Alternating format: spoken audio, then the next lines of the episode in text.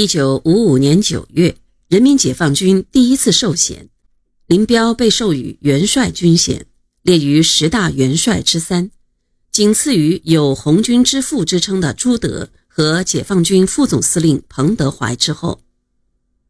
对被授予元帅这等荣耀的事，一生能有几次？可到了林彪那里，他还是那喜怒不形于色的表情。授衔的时候，他仍在青岛休养，压根儿就没有出席授衔仪式。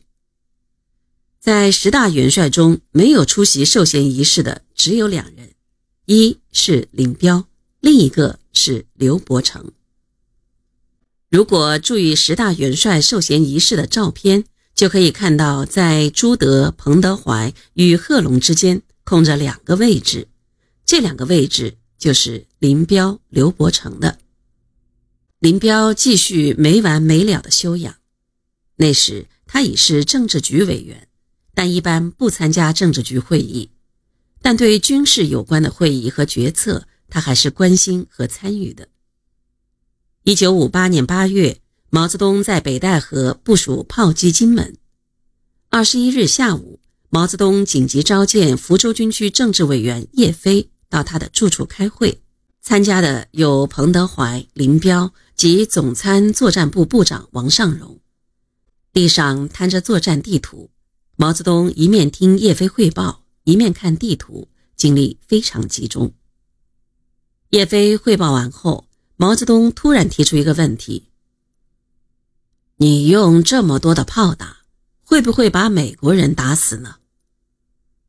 那时，美国人在国民党军队中有大量的军事顾问，从国防部一直配到营一级。毛泽东一问，叶飞被问住了。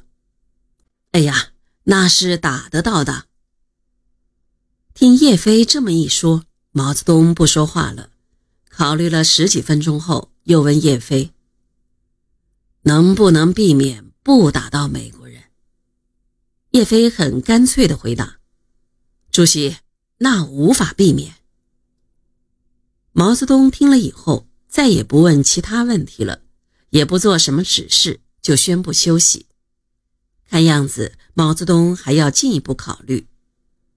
中美关系是个敏感的问题，如果炮击金门打死了美国人，就会使中美之间的关系进一步复杂化，也有可能引起中美之间的直接对抗。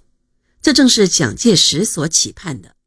蒋介石早就想拉美国人下水，毛泽东则要避免在炮击金门上给美国人以任何口实。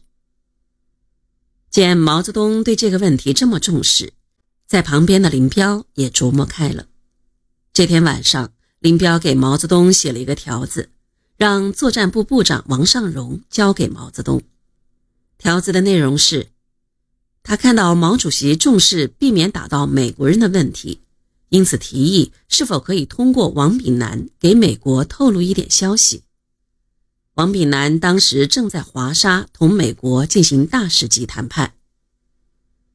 毛泽东让王尚荣把这个条子拿给叶飞看，叶飞一看吃了一惊：“那不是告诉美国人我们要炮击金门了吗？”